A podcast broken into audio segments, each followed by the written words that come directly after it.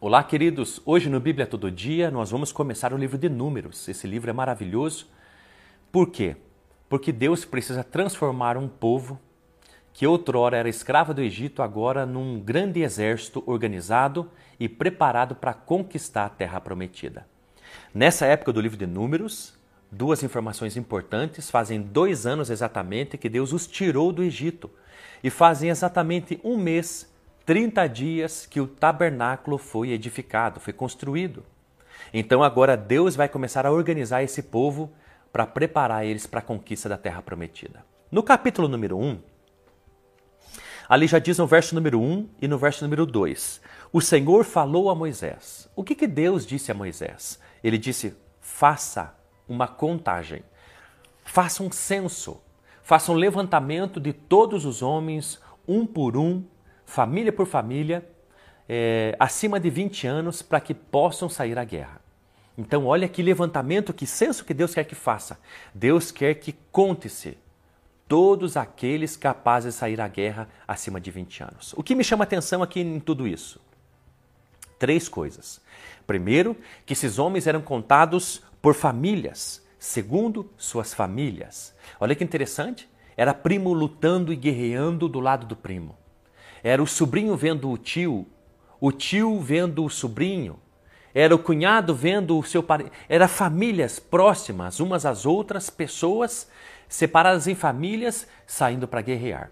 Saiba de uma coisa: você precisa levantar a sua família para guerrear pelas causas de Deus. Não são guerras individuais, não. Deus não deseja que a gente lute solitário, não. Venha com a sua casa, levante seus filhos, Lute junto com seus primos. Chame os seus tios. Olhe para sua casa e para sua família e se coloque de pé para lutar as causas de Deus. Segunda coisa importante é acima de 20 anos. Todo homem acima de 20 anos. Mas não tem limitação. Não é 20 anos até 65, não. Essa limitação de 65, de 60 anos para terceira idade e aposentadoria é uma coisa de, de nação brasileira. Mas aos olhos de Deus é só acima de 20 anos, significa que os idosos também saíam à guerra. E você que já está na terceira idade, já é idoso e talvez fique pensando, eu vou deixar um pouco para os mais jovens. Acerca das guerras de Deus, essa batalha espiritual, eu vou deixar um pouco para os mais novos, para aqueles que estão chegando. Eu já lutei bastante, talvez você esteja pensando isso. Não, aos olhos de Deus, não coloque limites. Principalmente, não coloque limite de idade. Deus conta com você. E essa é a terceira coisa que eu aprendo aqui, preciosa, nesse verso número 1 e 2, e que vai chegar num número exato lá no verso número 45 e 46. Todos os Israel que podiam sair à guerra, todos os contados foram 603.550 homens. Olha que interessante. Por que, que Deus vai fazendo isso? Vai contando esses, o capítulo, um capítulo inteiro da Bíblia contando pessoas. Talvez isso canse muito você quando você começa a ler livros como Números. Por isso que talvez a dificuldade das pessoas lerem o Pentateuco, lerem certos livros da Bíblia que falam sobre genealogia, sobre números, e é bem verdade que às vezes cansa um pouco. Mas saiba que Deus sempre quer dizer alguma coisa. Isso é importante.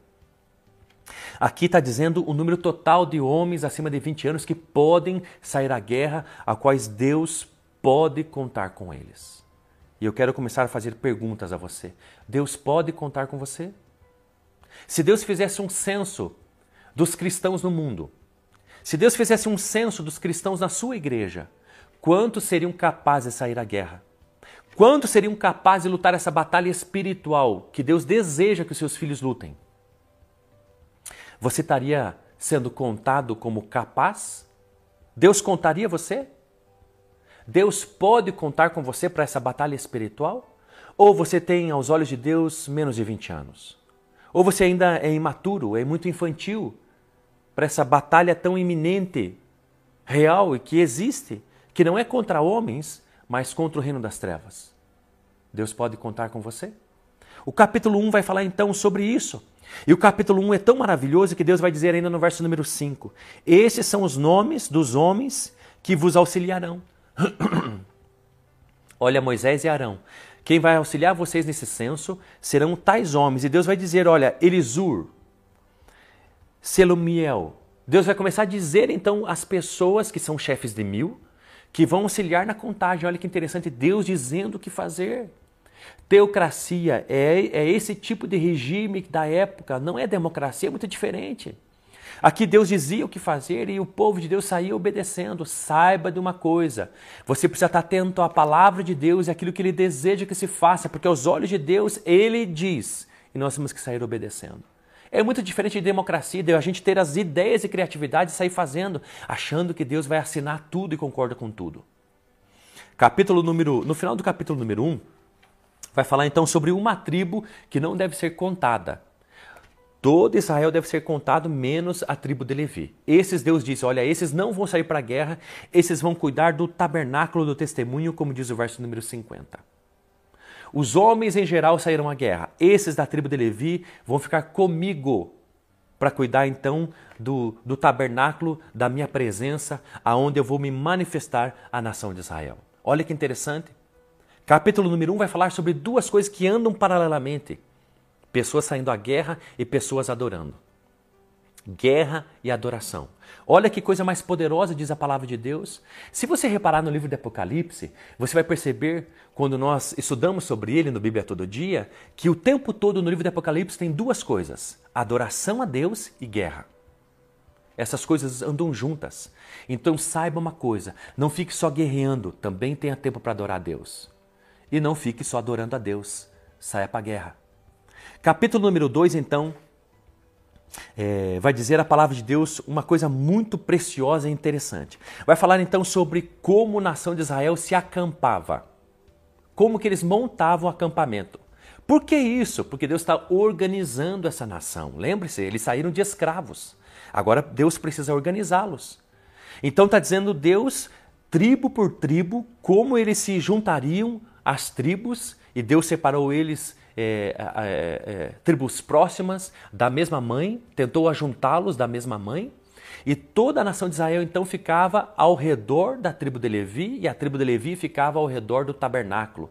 Ou seja, o tabernáculo do testemunho era o centro da nação de Israel. As coisas espirituais sempre foram o centro da nação de Israel. Jesus Cristo precisa ser o centro da sua vida. E é por isso que então ele vai dizer como vai acampar, como vai morar cada tribo, aonde vai ficar é, geograficamente instalado. E inclusive vai dizer quem vai marchar primeiro. Quando tiver que se levantar, quem vai marchar primeiro, quem vai marchar por segundo, por terceiro e por último. Organização. É isso que Deus está fazendo, montando um exército.